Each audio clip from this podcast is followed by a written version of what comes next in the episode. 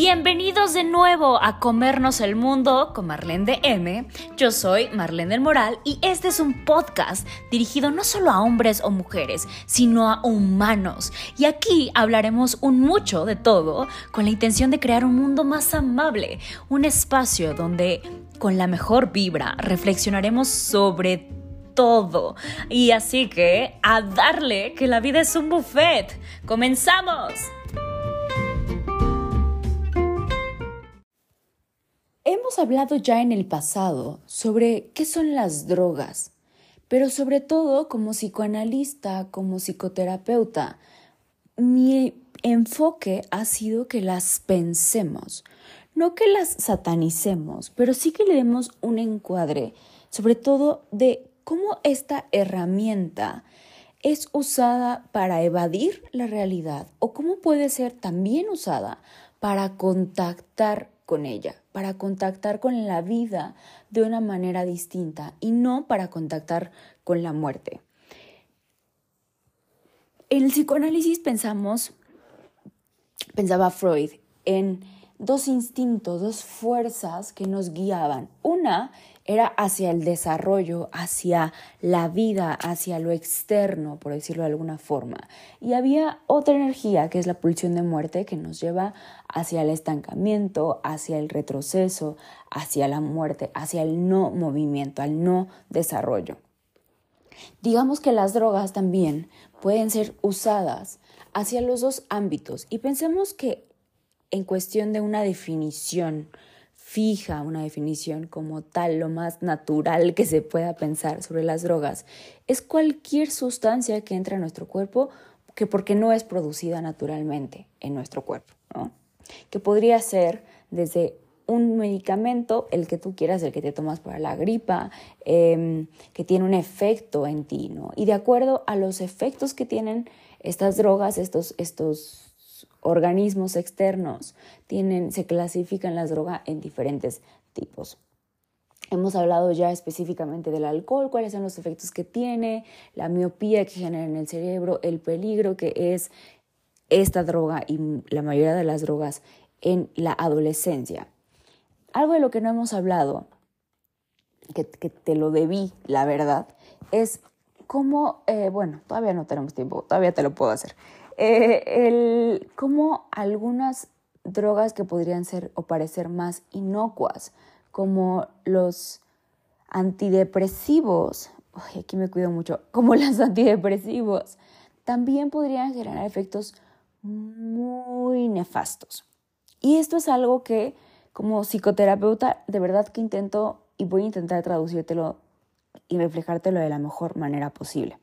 No es que esté diciendo que los Em, antidepresivos sean malos, que quede súper, súper claro de antemano. Lo que estoy diciendo es que no son la panacea que nos han vendido las farmacéuticas y que en, cuando lo recomiendan los médicos, que ya hemos hablado también de todo lo que hay detrás de la, de la industria de la farmacéutica, te lo digo porque mi ex esposo era médico y yo veía como los invitan a congresos, los invitan a actividades, los invitan a dar pláticas, a cenas costosísimas, porque la intención es agarrarlos desde que están en formación para irles vendiendo y que se queden, digamos, en una casa, en un tipo de producto que ellos usen. No porque específicamente el producto sea bueno o malo, pero lo que intento decirte es que también las farmacéuticas reclutan a médicos para, em, para que ellos después les vendan también a otros médicos. No podemos perder de vista que también la industria farmacéutica es una industria, ¿no? Es un mercado que lo que quiere es tener ganancias, son empresas y que por supuesto que también hay muchas enfermedades que dejan de lado porque no son rentables, ¿no? Para ellos, por supuesto, que es más rentable darte un medicamento para la diabetes que necesites comprar cada mes que curar un proceso de diabetes. Entonces, eh, esto no es nuevo, hay muchísima información, no es que sea como tal un complot, pero, pero lo es. Eh, hay toda una parte de la sociedad que tiende a a ir hacia este instinto de muerte, ¿no? hacia buscar el retroceso de las personas, a que eh, por el miedo a lo bueno que podamos causar en el futuro, busca jalarnos hacia atrás. No vamos a meternos en cosas de que si conspiraciones, de que si los reptilianos y de que si los grises y lo que llámalo como tú quieras, llámalo si tú quieres el clan religioso de lo que tú quieras. Hay muchas explicaciones. A mí personalmente no me interesan, solamente quiero, eh, como siempre te lo he dicho, mi enfoque no es no es enfocarme en las áreas obscuras, las reconozco, pero no me voy a poner a pelear con ellas. Mejor trabajo desde la luz, trabajo desde la paz, trabajo desde el amor, para, desde la conciencia, para generar más conciencia y para seguir progresando, ¿no? Y lo otro, eventualmente, pues se irá, se cansará, lo que sea, ¿no? Eh, si a ti te gusta pelear con eso, pues ve. Eh, entonces, la intención de este, de este podcast es en específico hablarte de estas otras drogas que a mí me gusta más pensarlas, son drogas, eso es lo que son, pero me gusta más pensarlas como un hombre que hace más justicia a lo que son y son em, plantas medicinales. Y ahorita te voy a explicar por qué. Yo creo que más bien la diferencia entre que si son plantas medicinales o, o drogas medicinales o drogas como tal, así el nombre feo, fuerte, tiene que ver no con tanto con la planta, con la sustancia en sí, sino con cuál es el uso que se le da, ¿no? Y vamos a pensarlo como para sanar, ¿no? O, plantas ancestrales para sanar, si tú quieres ponerlo así, cuando se les usa para, para sanar, realmente para ir hacia la progresión. Y cuando se habla de drogas, vamos a pensarlo como cuando se usa para evadir, para irse, para ir hacia la pulsión de muerte. Entonces, recordemos un poco sobre la historia de las drogas. No te quiero como meter muchísimo en temas de historia.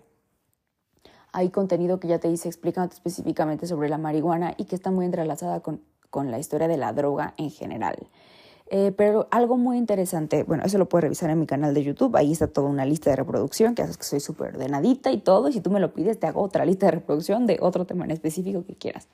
Pero ahí está el tema de la legalización del cannabis, sobre todo en específico, cuando, se, cuando hablé sobre eso, y alcohol y otro tipo de sustancias en general. También hay otro sobre drogas específico.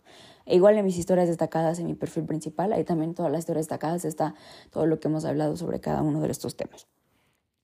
Entonces pensemos que en la historia de, de, de, estas sustancias, de las sustancias que consideramos hoy como drogas, ya sea medicina, drogas ancestrales, drogas de todo tipo, cualquier sustancia, realidad es que lo que se sabe hoy en día por estudios de antropología, por estudios de los huesos, por estudios del suelo, es que estas plantas han estado, ¿qué crees? Desde antes de nosotros, ¿no? Y se han usado y se han incorporado en diferentes ritos de paso en nuestra historia. Hoy en día pensar en ritos de paso en nuestra sociedad es algo difícil. Hay muy pocos que sobreviven en nuestra cultura occidental y en nuestra cultura que ha tratado de globalizarse. Cuando hablamos de globalización hablamos de una homogeneización, donde todos hacemos lo mismo, donde ya no se respeta tanto las tradiciones de cada lugar. Se han ido como perdiendo, desvaneciendo y sobre todo eh, popularizando al punto de que se prostituyen. Pero en su momento había muchos rituales de paso que, para nosotros no son del todo entendidos, hay muchos que, no vamos a poder recordar, pero que ayudaban a, ciertas tradiciones o a ciertas transiciones, como el paso de la mujer hacia las primeras menstruaciones, como el paso del hombre hacia su, su etapa de guerrero, ¿no? Había, ah, por ejemplo, había todos estos, estos estos rituales donde se consumían ciertas, ciertas plantas, donde se entraba a través de la respiración, por ejemplo, en, el budismo, también en, los aztecas, en los mayas, todas esas tradiciones de verdad muy antiguas, había procesos donde hombres y mujeres entraban en un, en un estado de eh, despersonalización, de en un estado de estados alterados de conciencia, ¿no? Que se pueden lograr a través de la respiración, se le llama la respiración del fuego, ¿no? Que tiene que ver con hiperventilar. Es una respiración muy rápida, eso lo sabemos gracias a, los nuevos estudios sobre la sofrología, que tiene que ver con los estudios sobre la respiración. Eh, algo súper interesante también, perdón, pero ya sabes que yo hablo de, tengo muchos datitos por ahí en mi cabeza, y es que ya no respiramos como deberíamos de respirar. Y por eso hoy también se nos puede hacer mucho más difícil contactar con ese tipo de procesos porque nuestra la, la, los huesos nuestra estructura nuestra estructura ósea de la cara ha cambiado lo cual ha dificultado también nuestra relación con la respiración. Y por lo tanto con esos estados alterados de conciencia no eh, entonces estos rituales que vienen desde en todos lados, se ha visto que estaban en Grecia, que los utilizaba Platón y Aristóteles, se ha visto que los utilizaban, repito, los mayas para hacer las dos transiciones eh, que, conocemos como el, el, animal totémico, ¿no? el animal chamánico que utilizaban como el animal el spirit animal, ¿no? Eh, también tenemos, eh, repito, en, en, el Tao, en, en, el budismo, tenemos todas estas tradiciones que hablan de la respiración del fuego, de cómo se inducía estos estados alterados de conciencia a través de la respiración, ya sea muy rápido, que es algo que ha recuperado y que, repito, se ha prostituido a través de lo que se conoce como el método Hoffman de la respiración, que seguro has escuchado estos talleres donde vas y te metes en hielo y a través de la respiración y no sé qué tanta cosa. Eso es lo mismo eh, que ya se practicaba desde hace muchísimo tiempo, ¿no? Eh, pero cuando hablamos de estos rituales, tenían un contexto y es importantísimo que hablemos, cuando hablamos de drogas y hablamos de cualquier cosa en realidad, contextualicemos lo que había. En ese momento siempre había una, una figura de un anciano con toda la sabiduría que eso implicaba, con todo el acompañamiento, con todo el sostén que eso implica. Hoy lo más cercano a eso que tenemos, que seguramente has visto, es sí, el peyote de los indios americanos, la ayahuasca que se da también en, varios lugares de México, que sí el sapito, que sí, tenemos un montón de, también de, de estas medicinas, el rape, etcétera, etcétera, que, que pueden ser muy buenas, pero que también tienen que estar contextualizadas, que no se trata de hacerlo solamente para ver qué pasa, ¿no? Porque este porque ahorita tengo tiempo, ¿no? Porque no tengo nada más que hacer, porque mi amiguito lo hizo, no por banalizar todas estas razones, pero es de verdad un llamado también, ¿no? De verdad, las plantas también tienen su, su, su alma, por decirlo así, ya sé que me escucho muy animista, pero eh, también te, te, llaman, tienen un, un, hay elementos que te llaman, tú lo, tú lo puedes pensar en algo como mucho más básico, más simple, como cuando eh, estás en tu jardín y una planta te llama, no sé cómo explicarte en algo como mucho menos así, pero hay, hay, hay toma de decisiones que te llaman, ¿no? Que es esto que, que, que podría considerarse como la intuición o que desde la espiritualidad llamamos el, el yo superior hablándote, ¿no? Ese, ese esa otra cosa dentro de ti, también conectada con todas las otras cosas que te llama, que te dice, este es tu momento, pruébalo ahora. Eh, entonces, estaban contextualizados, estaban en un ritual en específico, estaban con una intención en específico.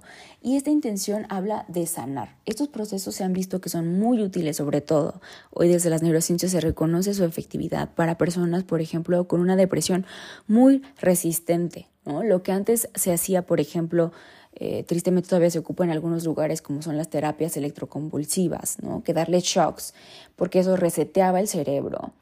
Eh, lo mismo funciona hoy, o se conoce que tiene un efecto muy similar a través de algunos tipos de, sustancias psicodélicas. Eh,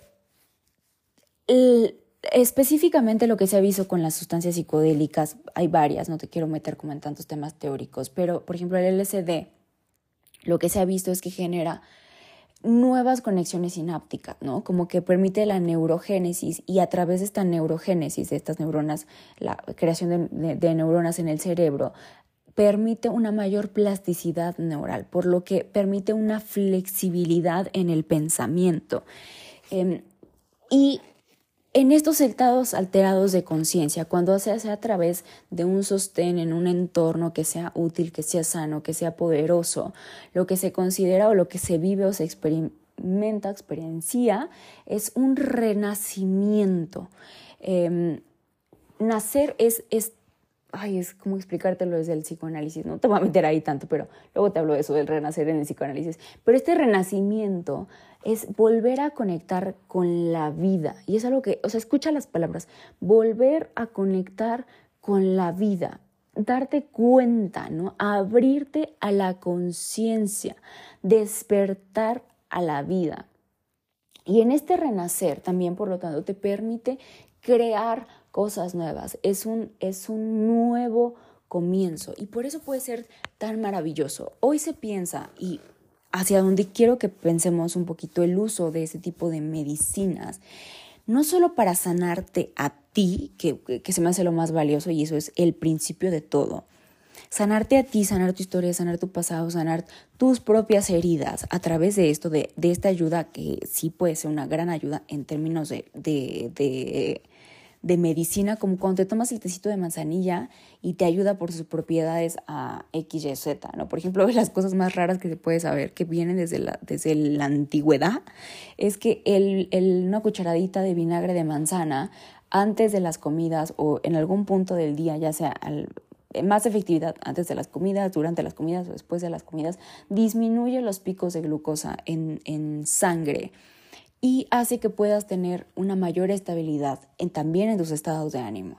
Em, entonces, hay tradiciones así que se consideran tradiciones que antes no se entendía porque que hoy la ciencia las puede nombrar y que las puede incorporar. Esas tradiciones son iguales. Hoy Varios científicos, así como Freud en su momento, las utilizó. Repito, también Aristóteles, grandes pensadores. Eh, por supuesto que ya sabemos que los partes de los muchos artistas utilizan varias sustancias psicodélicas para poder inspirarse, para poder agarrar creatividad, porque no podemos crear, ya hemos hablado en el podcast de la creatividad. ¿De dónde viene? ¿De dónde se, se hace este proceso del arte? Te invito a que lo cheques también. Ahí está en mi otro podcast. Eh, en el de Haz luz en el mundo con peras y manzanas. y eh, siempre ha estado la droga acompañándonos en varios procesos. Repito, como dice la historia, la, la lucha contra las drogas se ha iniciado por un miedo, por un miedo porque la sociedad, claro que no ha estado siempre en su mejor momento y cada quien, repito, la ha usado como ha podido, no como ha debido, ¿no? Como ha podido y claro que tanto el alcohol, ¿no?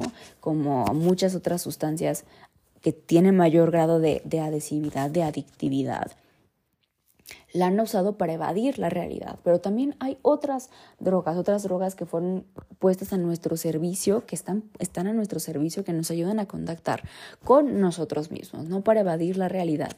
Y que em, estas drogas, la mayoría del tiempo las ha prohibido la iglesia o en su momento la iglesia-estado, ¿no? Porque tenían miedo de que encontráramos otras formas de contactar con la divinidad, la que tú quieras y le guste llamar, que no fuera a través de ellos. Imagínate a qué estado, a qué empresa no le hubiera, no le, le encantaría que se publicara su mejor producto, ¿no? O sea, yo a través del sacerdocio que puedo llegar de, y solo a través de mí puedes contactar y hablar con Dios. Ahora tienes una planta que te ayuda a hacerlo tú por tus propios méritos. Vos no, ¿no? Y eso fue lo que pasó con el catolicismo y eso fue con lo que pasó en Grecia y eso fue lo que pasó con los indios americanos y eso fue eso ha sido lo que ha pasado en muchas civilizaciones. Entonces no, no me creas a mí, investigalo y está la historia, revisa buenos datos, eh, chécalo, ¿no? Entonces no soy anti, anti iglesia, soy anti sistemas, que eso es otra cosa, ¿no? Anti, anti institucionalizaciones, anti fanatismos, eso sí soy.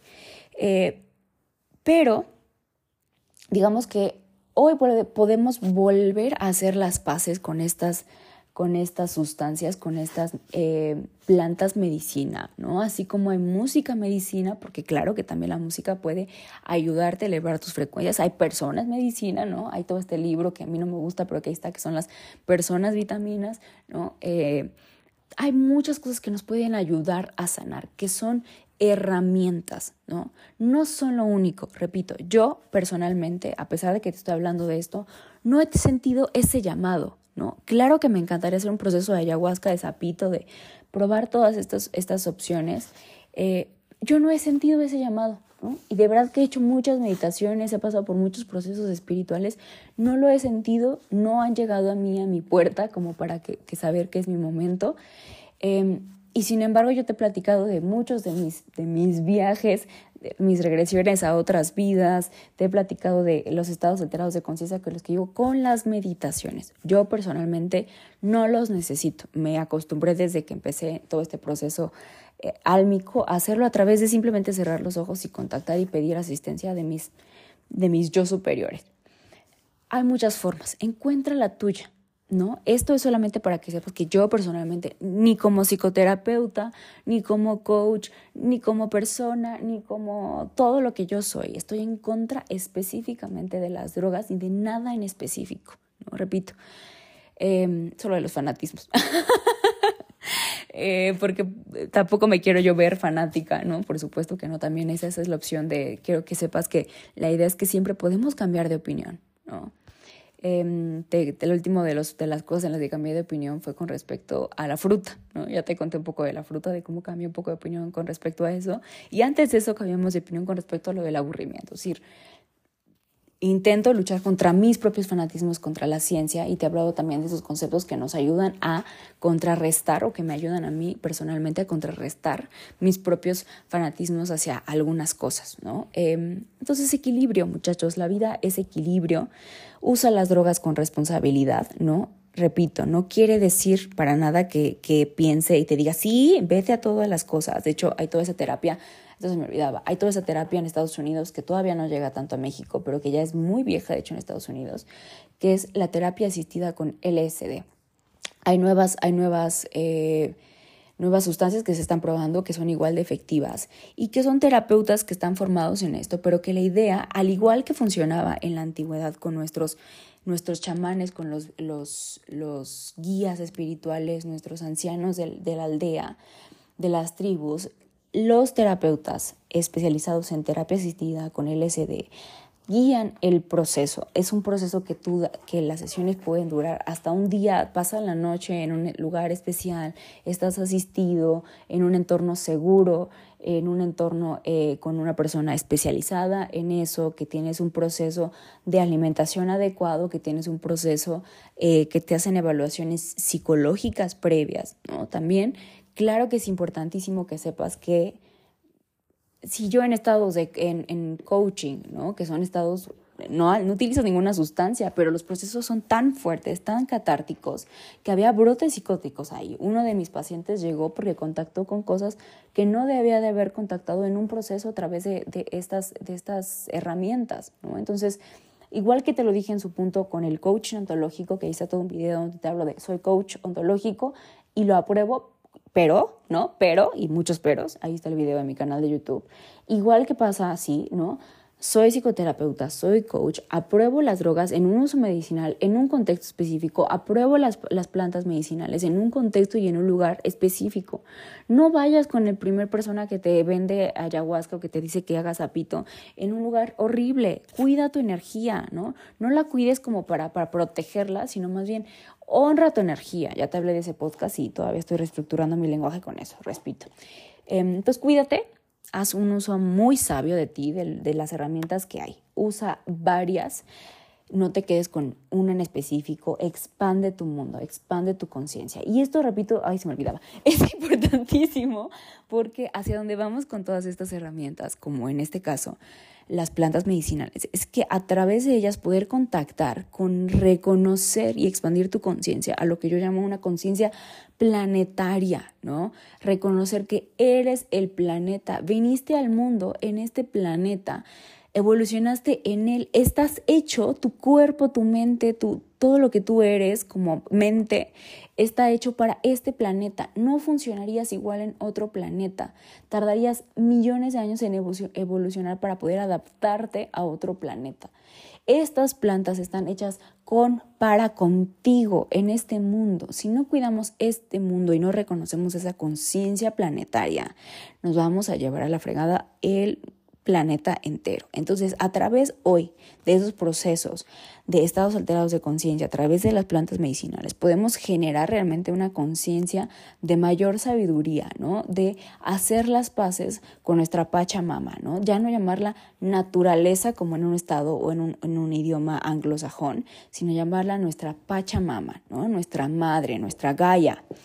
Eh, contactar con ella y salvar al planeta. Y no solamente con las plantas, hacer las paces con estas plantas, ¿no? sino hacer las, las paces perdón, con las algas, ¿no? que son lo nuevo que en la ciencia se sabe que puede salvar en muchísimos sentidos, hacer las paces con el cáñamo, ¿no? a través de, de, no solo la droga que puede producir, sino el cáñamo en sí, toda nuestra sabiduría, todas nuestras herramientas, las plantas que nos han acompañado son nuestras herramientas, ¿no? Hacer las, las paces con las plantas desde la alimentación, ¿no? Incorporar la alimentación basada en plantas a tu vida, aunque sea una dieta mediterránea. O sea, si no, si no te estás entendiendo esto, no importa, escríbeme y pregúntame y te lo explico todo con más detalle, ¿va? No te quiero aburrir y, desarte muchísimo de esto, pero hay muchísima información con respecto a todo lo nuevo que se está haciendo con respecto a esto, ¿no? El uso del cáñamo para la ropa, el uso de las algas para la ropa, el uso de las algas para producir electricidad, las plantas, nuestros mares, volver a hacer las bases y utilizar la naturaleza con su permiso para salvarla a ella, para salvarnos a nosotros, a nuestra Pachamama. Ah, ok, ya, vete, vete, vete antes de que siga. Me voy yo. Bye.